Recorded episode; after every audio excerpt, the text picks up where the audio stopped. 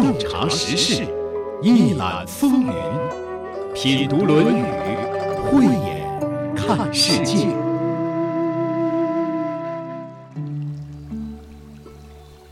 小时候养过小动物，呃，养过一个黄色的狗。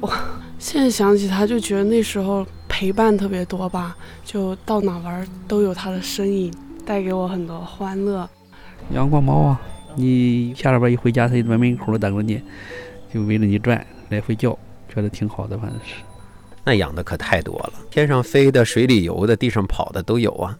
天上飞的像这个宠物鹦鹉啊，水里游的有鱼、虾、龟。或树上爬的宠物蜥蜴、小蛇我也养过啊，那什么仓鼠啊、松鼠啊、那兔子这些都有过，就从小就喜欢。呃，工作完了回家看看它们，也心情比较舒畅，解压。因为看到他们，就会觉得呃很单纯，而且他们都是那种啊你对他好，他就对你好那种比较直接的这种感情，不像可能其他的一些有有有一些复杂的成分在里面。所以我觉得和动物待在一起，人都会很年轻、很单纯。想必他们的话一定会唤醒你的什么回忆吧？当你想起自己养的那些小动物们。内心会不会变得柔软起来呢？我们比较容易想起的是自己的小日子，再扩展一下呢，会不会想起小时候看过的《动物世界》，后来看过的 Discovery 探索频道？继续延展我的思绪，我又想起了那十五头离开了家园又回到了家园的亚洲象。亚洲象曾经广泛分布于我国的很多地区，包括黄河流域、淮河流域、长江流域、珠江流域以及云贵高原。后来受自然和人为活动的影响，比如朝贡、祭祀、捕猎等，亚洲象逐渐南迁，分布范围也越来越小。除了动物园里的大象，你还能在云南南部的勐腊县找到它们的踪迹。在很多人的生活里，动物们带来了温馨美好的生活体验；而在更广阔的范围、更深远的历史中，动物们生活的也真是挺不容易的。或许，他们的名字才是弱者。其实，作为这个世界的最强者，人类也一直没有忘记保护它们、维护它们的利益。虽然很多时候也会事与愿违，但还是做过很多的努力。比如说，我们的古人对自然保护、生态文明不仅有着清醒的认识，还有着细致入微的办法。本期节目，就让我们一起去了解了解吧。品读《论语》节目，当然还是要从孔子说起。这里是山东广播电视台经济广播《品读论语》，我是主持人溪水，节目嘉宾孙立福先生。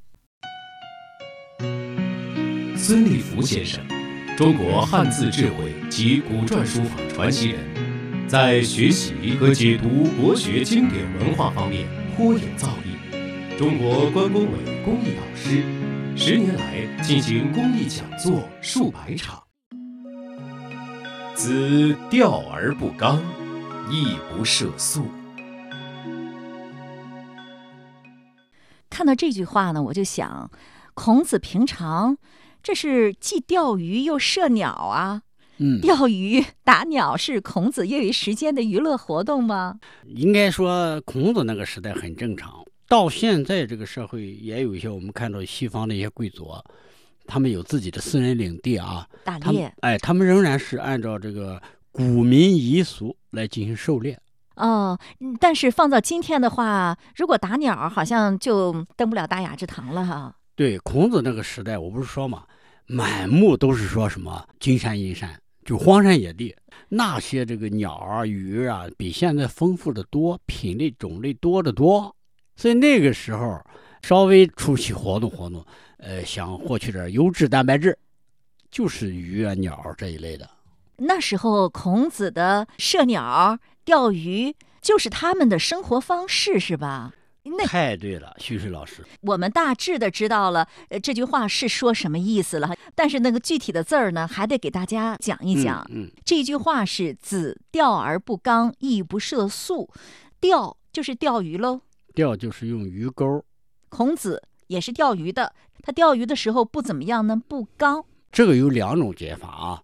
刚是纲绳，这个纲啊下面有木，打鱼的网呗。对，这个网叫木。这个一个小孔一个小孔的叫木，它一个总的拽着它的那一根绳子转在打鱼人手里面，那个叫钢绳，这是一种。还有一种呢，就是一根绳子上面拴了无数钩，无数鱼钩一块儿放到河水里面，能钓好多鱼。哇，一个绳子上挂这么多钩，放进流水里，那一下子就能钓一串鱼了。再来看“易不涉宿”，这个“易”。就是这个义的本业就是一个小木桩子，这个只不过这个小木桩子很很有意思，它是要尾巴上拴一根绳，细绳，前面是个箭头，整个是一个箭，射出去呢，不管射多远，细绳子会跟随着这个箭一起飞出去，然后人呢捋着这个细绳呢就找到这个箭，这意味着什么呢？这意味着他怕浪费箭啊！再一个，容易找到他射到的动物。哎，关键是后边“易不射宿”的“宿”，这个“宿”什么意思？“宿”呢？甲骨文很简单，一个房子里面一张席子，人在这儿的休息叫“宿”，所以它的本意就是不一定是睡觉，它可以在这休息，可以停在这里，趴在这里。它指的这个鸟呢，是休息的一个窝。这是泛泛的指，它专指就是在这儿孵小鸟。哦，还不是睡觉的鸟啊？不是，不是归巢的鸟啊？呃，更不是，是孵小鸟的鸟啊？对，这个宿再说一遍，住宿住在这里，停留在这里，它并不代表它睡觉或者是过夜睡觉的鸟，不代表这个。它只能说明一种是什么，在这孵小鸟，那这孵小鸟的时候，大鸟是不能动的，连续孵多少天啊，趴在这一动不动啊，吃的喝的都有另外一只鸟供啊。你这种你要抓它太容易了，所以不能干这种事儿。哦，不涉宿就是指的这个。哎，你说听到这儿，听众朋友会不会这样说？我也是只钓鱼不网鱼啊，我也是只打飞鸟，不趁着大鸟孵小鸟的时候去抓它呀。我这不是和孔子不都一样吗？对，大家约定成俗的。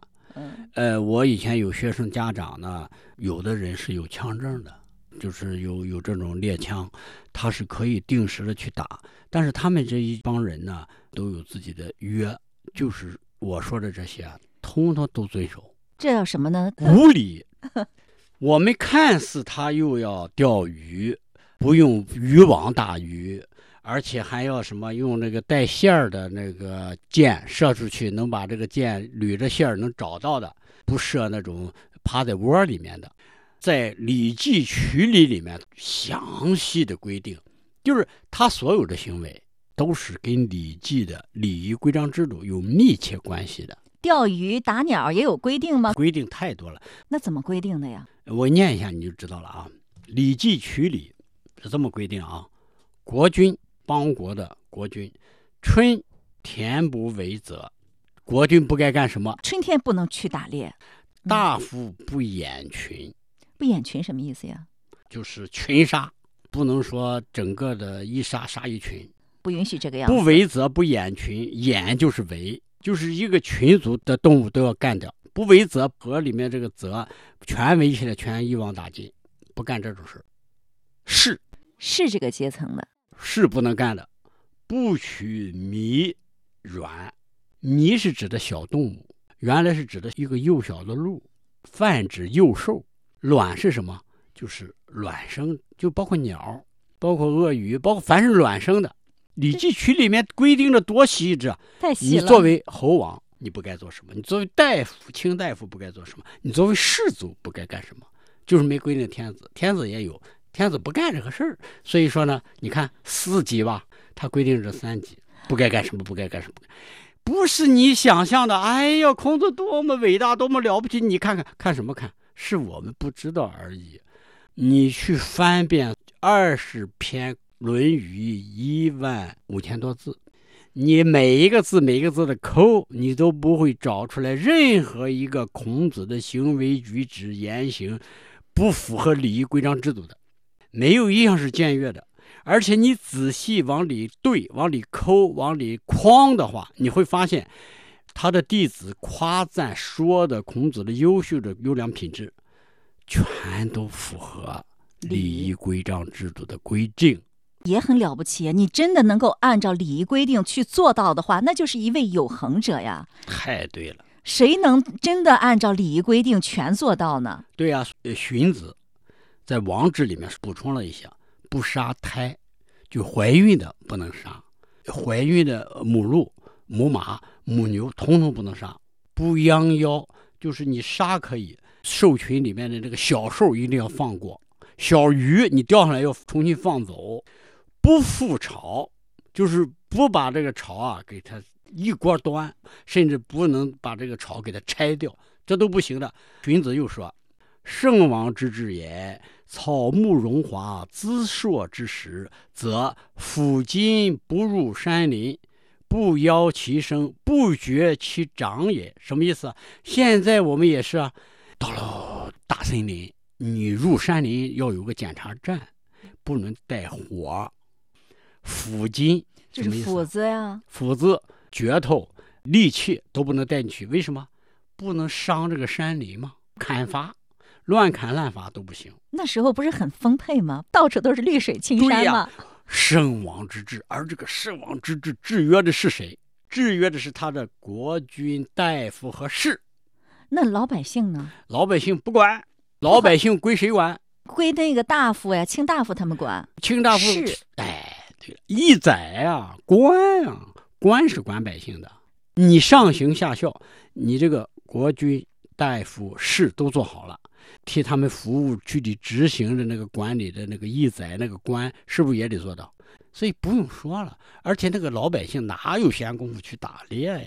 那那后来有这个现象了，就是井田制崩坏了。哦，那时候因为实行井田制嘛，所有的普通的老百姓都是那个卿大夫的奴隶，是吧？了？是民以食嘛，啊，都是他们家的人，都是指使他们干的。成天忙农活、忙手工活是不是还忙不过来呢？对了，还没完嘞，人家荀子还说的更全，源于鳖善运别之时，就是他们在运自己的小幼崽的时候，那个鳝鱼怀了孕啊，是甩那个鱼子，甩那个小鱼儿的时候怎么样？则网罗毒药不入则，不能带着网，带着罗，带着药。你看那时候就写着药，荀子竟然写了药啊！他捕鱼还用药啊？哎呦，可了不得，麻醉药啊，蒙汗药啊，不能入则，不邀其声，不觉其长也。点点点儿，说的什么？圣王之用也，上察于天，下错于地，色备天地之间，家施万物之上。哎呀，这些东西我们的古人都是现成的，高大上吧？这是他们正常的生活，这是由礼仪制度规定规定的。不要认为他多么了不起，这是他正常该做的。正常该做的能做到也很了不起，就好像遵守交通规则，一不留神，说不定哪儿就犯点错，就给判了。恒德，有恒者，恒其德也。哎呀，我觉得比这个野生动物保护法规定的细多了。其实我们的森林法，我这什么保护法、矿产法什么，其实也都有这种详细的规定，只是我们不知道而已啊。对，不知道而已。要是早按这个办，那我们的青山绿水根本就不会遭到任何破坏了哈。哎呀，叫什么？岁堪回事不见，既呃，往不咎。既往不咎，成事不说。真是这样，在我国的历史典籍当中，要找到类似的记载，一点儿也不难。孟子当中就记载了孟子劝导梁惠王的时候说的这样一番话：不为农时，谷不可生食也；只要不违背农时，那粮食就会吃不完了。促谷不入乌池，鱼鳖不可生食也。那如果不用网眼儿很小的渔网打鱼的话，那鱼鳖水产就吃不完了。夫今以食入山林，材木不可生用也。砍伐林木也是要有合适的时间的。如果这样的话，那木材就用不完了。古语鱼鳖不可生食，材木不可生用，是使民养生丧死无憾也。养生丧死无憾，王道之始也。那粮食和鱼类吃不完，木材用不完，那这样老百姓供养活着的人，安葬死了的人就都没什么问题了。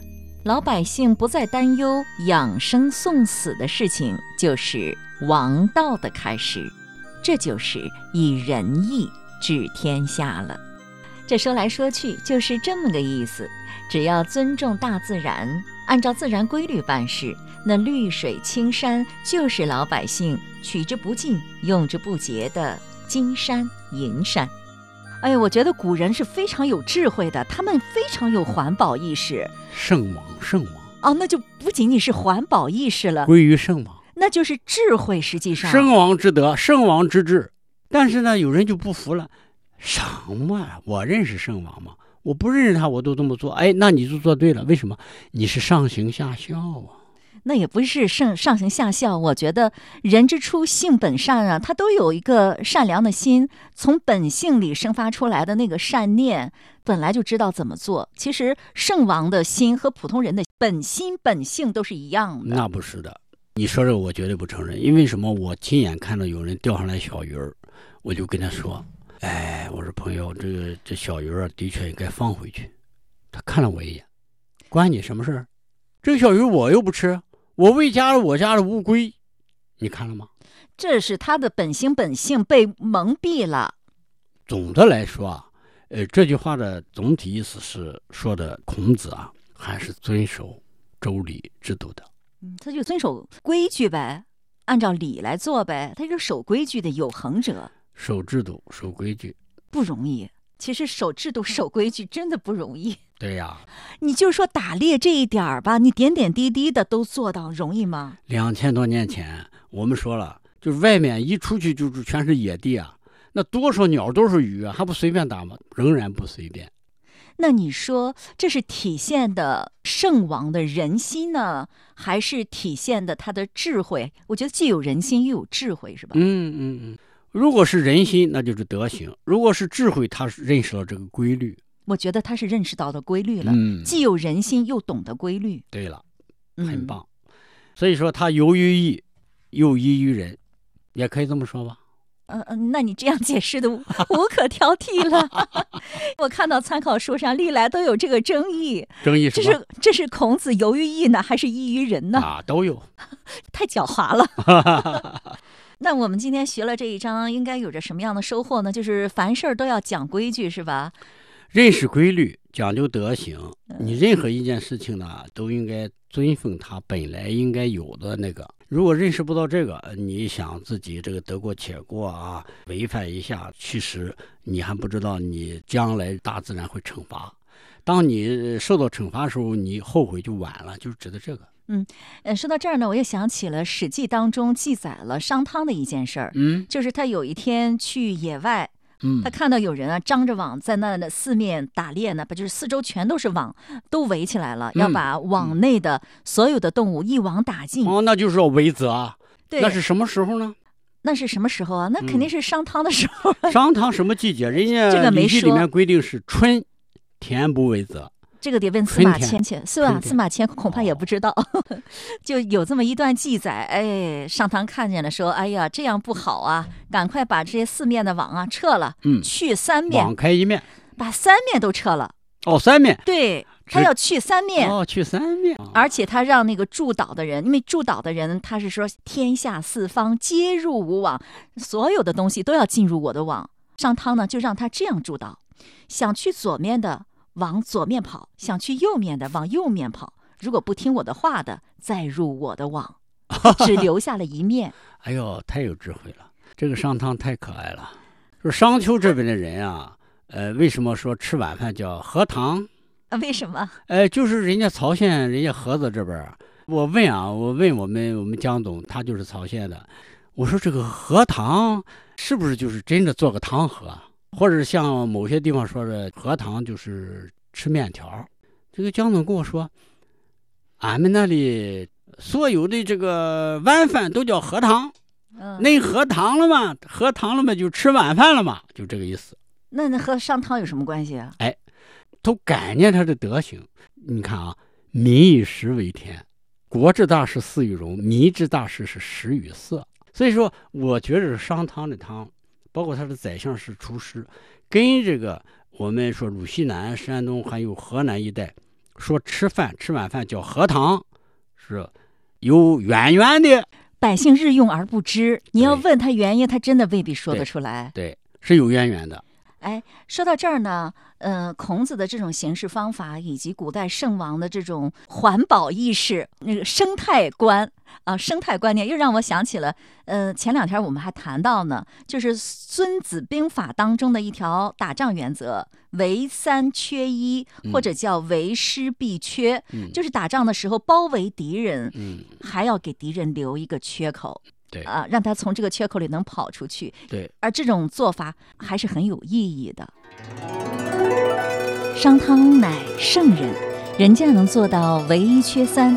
当时一般的天子诸侯都遵守三区的原则，就是说在围猎的时候，把三个方向围起来，露出一个方向，让动物们逃跑。刚才还谈到了《孙子兵法》当中的一个作战方法，就是围三缺一，或者叫围师必缺。这是一种战法，更是一种思维方式。就是说，人们处理事情的时候要掌握好分寸，留有余地，话不要说得太满，事不要做得太绝，要给对方或者是矛盾产生变化的空间和时间，这样才会取得最好的效果。说到狩猎和环保，这就让我想起了我国最后一个王朝——大清王朝，用于打猎和外交的一块宝地——木兰围场。想当年，那里漂亮呀，一眼就被康熙爷相中了。它位置好，距离北京城不远，距离蒙古也近，不仅可以锻炼八旗子弟，还可以教好蒙古王公。就那么愉快的决定了。把它作为在皇家的避暑、休假、打猎的林场。想当年，那里确实好，水草丰美，森林茂密，禽兽繁集，被称作“千里松林”，被誉为“水的源头、云的故乡、花的世界、林的海洋”，好美呀！在那里，康熙宴请过蒙古王公，乾隆射死过硕大的猛虎，还流传着两头黑熊与狮子相遇不相让，结果两败俱伤，最终为人所获，剥皮上供的故事。可见，那是一个怎样富饶、美丽又充满生机的地方啊！有一幅画，《红历少路图》。是那个著名的外国人郎世宁画的，展现的就是乾隆六年，也就是一七四一年的时候，皇帝到木兰围场打猎的情形。从画面来看，崇山峻岭，道路崎岖，林木幽深，八旗兵勇虽然浩浩荡荡，但骑马穿行其间，反而显得渺小。然而，好景难免有逝去的一天。伴随着外敌入侵，大清王朝国力衰微，木兰围场也就渐渐地失去了它的荣光。两次鸦片战争失败，对外列强需要你的地盘儿，也需要你的钱；对内，老百姓需要吃穿用度，怎么办？那片林场不错，有油水儿，打打主意吧。那地方就别围起来供咱皇家游玩了，哪还有那心思啊？租出去吧，让老百姓耕种，自谋衣食吧。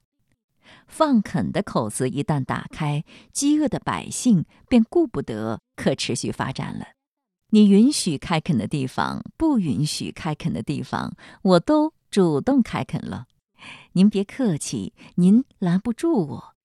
就这样，开垦的面积越来越大。无论是皇帝还是地方官，管不住了。为什么呢？穷啊，百姓穷，官府也穷啊，大把的银子还得赔给人家呢。我也想国计民生都保全，可那时候真是太难为人了，本宫我做不到啊。千秋万代的事儿，就先往后靠靠吧。就这样，开垦的面积越来越大，直到皇家猎院全面放垦，也就是说，没有什么皇家猎院了，全成了老百姓的庄稼地了。树木该伐的伐，伐完了树还要放火烧，放火烧荒可以增加土壤的肥力，好种地呀。可以烧荒，就容易酿成森林火灾。当时发生了森林火灾，没人组织扑救，一起火就十天半月不息，经常火烧连营百八十里，白天烟尘笼罩，夜间火光冲天。那个时候，无论是封建王朝的统治者，还是坝上的山野村夫，心里都装不下绿水青山，国力衰微，远水解不了近渴呀。再加上抗日战争时期日本侵略者的滥砍滥伐，到新中国成立的时候，当年山川秀美、林壑幽深的太古胜境和烈士五更行、千骑猎云崖的壮观场面，已经消失在了漫天黄沙的荒漠里。到上个世纪五十年代初，围场地区森林覆盖率已经下降到了百分之七点六。与想当年康熙建立木兰围场的时候相比，下降了接近六十个百分点，而且春天吹起的黄沙已经严重威胁着北京的安全。再后来的事儿，您都知道了吧？电视剧《最美的青春》里就讲述了那段历史。从上个世纪六十年代初开始，三百六十九人的开荒队伍与当地干部群众一起，拉开了与自然抗争的序幕。经过数十年的努力，营造起了世界上最大的人工林海，筑起了京津冀的绿色生态屏障。现在呢，现在它已经是国家四 A 级旅游景区了。全称是河北省塞罕坝机械林场，森林覆盖率已经达到了百分之八十二。那里有国家森林公园、草原、湿地公园、塞罕塔、太峰湖、月亮湖。在全国脱贫攻坚总结表彰大会上，河北省塞罕坝机械林场获得了全国脱贫攻坚楷模荣誉称号。子钓而不刚，亦不涉宿。